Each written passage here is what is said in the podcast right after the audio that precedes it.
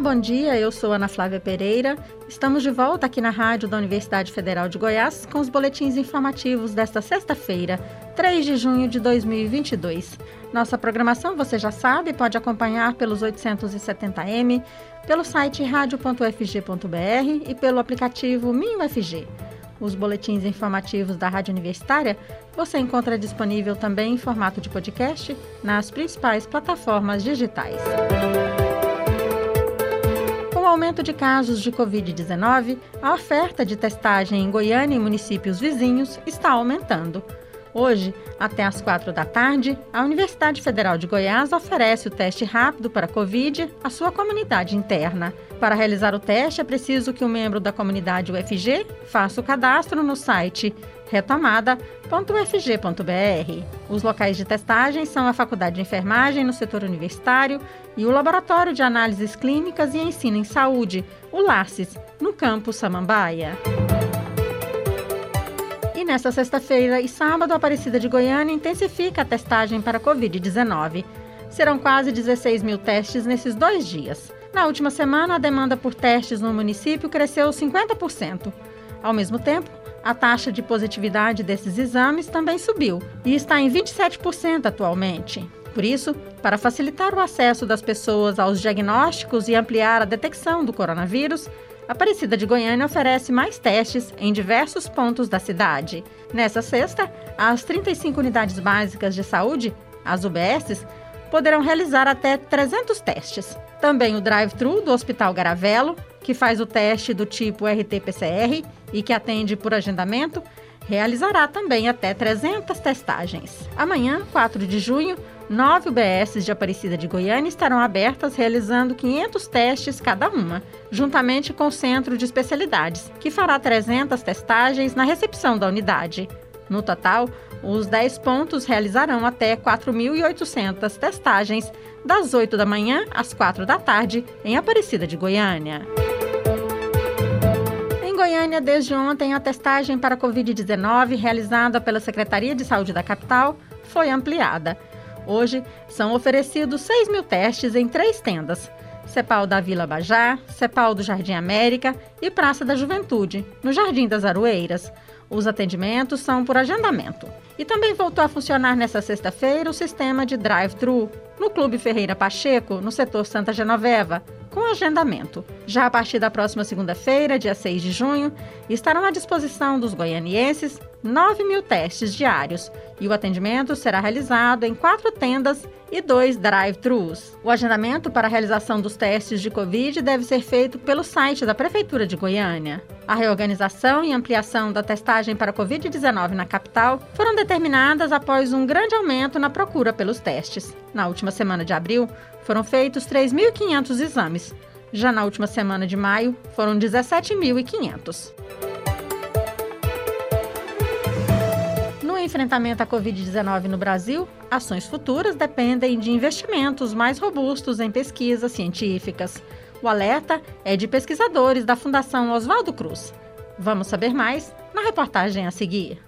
O enfrentamento da Covid-19 no Brasil no futuro depende de mais investimentos em pesquisas científicas para o desenvolvimento de novas vacinas, tratamentos para a doença e para as sequelas deixadas nas pessoas contaminadas. O consenso é de pesquisadores da Fundação Oswaldo Cruz. O infectologista da Fiocruz, Júlio Croda, reiterou que o foco agora é na vacina, que comprovadamente diminuiu a letalidade da Covid-19 e fez cair o número de internações em leitos de UTI. Para ele, é necessária a implantação de centros de pesquisas clínicas para acompanhar e monitorar a doença, já que as novas ondas são inevitáveis. Então, a gente tem que entender que a gente tem uma vacina que protege parcialmente para a doença é, é, sintomática, que tem uma duração é, muito pequena de proteção para doença sintomática, e é que é necessário essas medidas complementares até a gente ter uma vacina realmente que proteja por um longo tempo inclusive para as formas assintomáticas ou sintomáticas leves. O pesquisador também defendeu o retorno do uso de máscaras em locais fechados, como forma de proteção tanto para a Covid-19 como para a influenza. O aumento de casos da Covid-19 está registrado nas últimas edições do boletim Infogripe da Fiocruz. A instituição já determinou a volta do uso de máscaras em seus ambientes internos. A mesma decisão também foi tomada pela Universidade do Estado do Rio de Janeiro e pela Universidade Federal Fluminense, em Niterói. A pneumologista e pesquisadora da Fiocruz, Margarete Dalcomo, considerou como o maior desafio agora o enfrentamento dos efeitos prolongados da Covid-19. Dalcomo alertou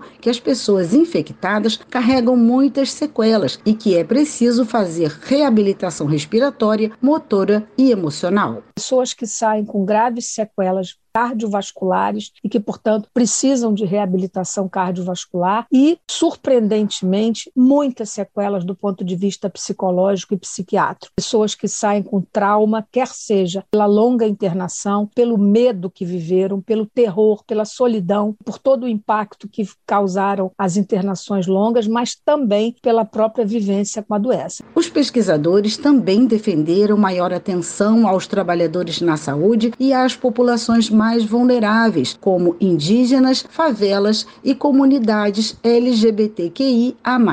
Da Rádio Nacional no Rio de Janeiro, Cristiane Ribeiro.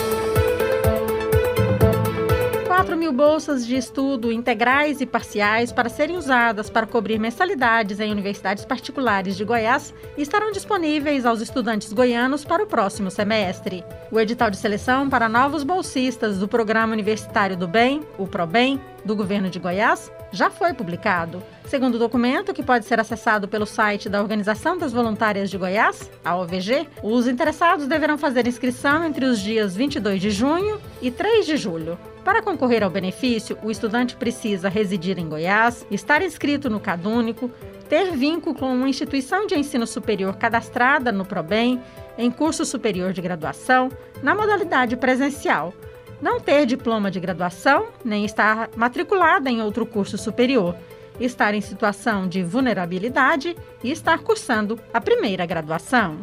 Entre as 4 mil bolsas oferecidas, mil são integrais, as demais, parciais. As bolsas parciais correspondem a 50% do valor da mensalidade, limitados a 650 reais. Já as integrais correspondem a 100% do valor da mensalidade, limitados a R$ 1.500. Mas as bolsas concedidas aos estudantes que cursam medicina ou odontologia têm seus limites maiores. R$ 2.900 para parciais e R$ 5.800 para integrais. De acordo com o cronograma, o benefício será concedido a partir do segundo semestre deste ano. O bloqueio de 14,5% da verba destinada a universidades e institutos federais de ensino superior, determinado na semana passada pelo governo do presidente Jair Bolsonaro, atinge a oferta de bolsas para alunos socioeconomicamente vulneráveis e atividades essenciais para o funcionamento das instituições, como limpeza e segurança.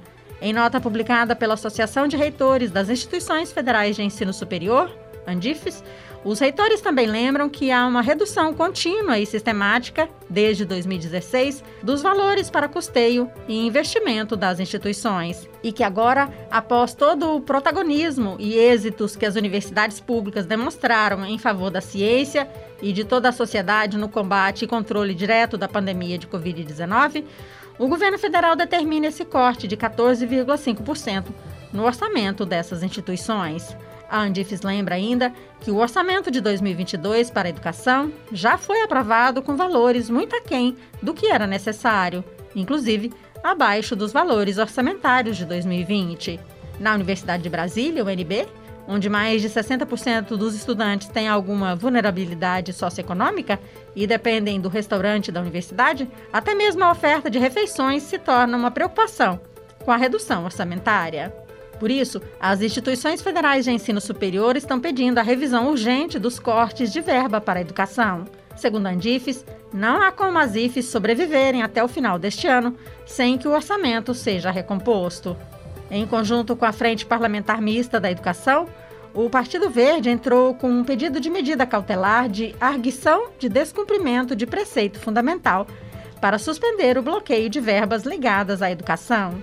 Segundo os dirigentes das IFES, os sucessivos cortes orçamentários impostos pelo governo federal ao longo dos últimos anos vão na contramão de um projeto de país que investe nas universidades como agentes de desenvolvimento social e aliadas no enfrentamento a problemas sociais, como a pandemia de Covid-19.